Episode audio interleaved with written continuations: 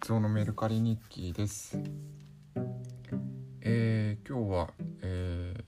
2日前に売れた銀プドリルを発送しました。したえっ、とあと出品したのが密足で体が変わる密足っていうのは秘密の密に息で密足ですね。呼吸法の本ですね、えー尺八奏者の中村明和さんが書かれた本ですね。新潮選書。あのうん尺八奏者。国立大応用科学科卒うん。えーなんか呼吸の本買いがちなんですね。えこれ3冊目かな出品したのが。えーっと斉藤隆夫先生だったっけ？斉藤先生の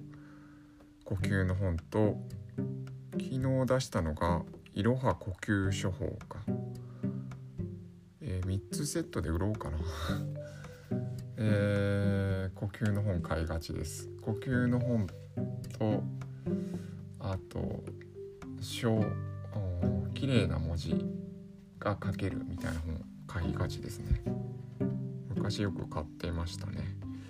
えーこれを790円で出しました。はい。えー、でなんかずっとうーんこれでテーマになっていることが、えーこのメルカリ日記でテーマになっていることが片付けられないっていうことがテーマであったんですけど、えーちょっとでも売れれば片付くし、えーとか思っていたんですけどなかなかなかなかっていうかできないなって思うんですけどでもこの出品してこれを喋るっていうのはなんか習慣化されてるんですよねその部分だけ。えー、まあこういうことが多いんだろうなと思って、えー、なんか部分的にやり続けて部分的にできてないからあのできてない部分がちょっと溜まっていくっていうのがなんかこれも積み上げているいるんですけど、えー出品していくものがですね、えーもう100おそらく20ぐらい出品してるんですけど、えー20以上出してるから1日に3つ出したこともあるから、えー積み上げてはいるんですけどなんていうかなゴミも積み上がっていく感覚なんですよね。うまくう整理できてないから。こういうことがすごくあるんだろうなって思います。あとやっぱり感性で動いてるんだろうなと。感性っていうのは感性の法則の感性ですけど、えー悪い言い方だと惰性、えーなんか習慣化するとそれを続ける力はあるんですけどまあ不得意なことはやらないしってな感じですね。うん。だからやれる感じもあるんですけどうまくシステム化してあの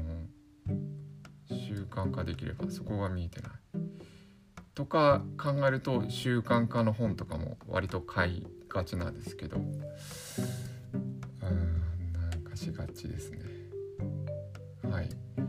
まあなんかこう習慣して習慣化、うん、してる部分は続けますし習慣を加える感じなのかあちょっと頭が回りませんので。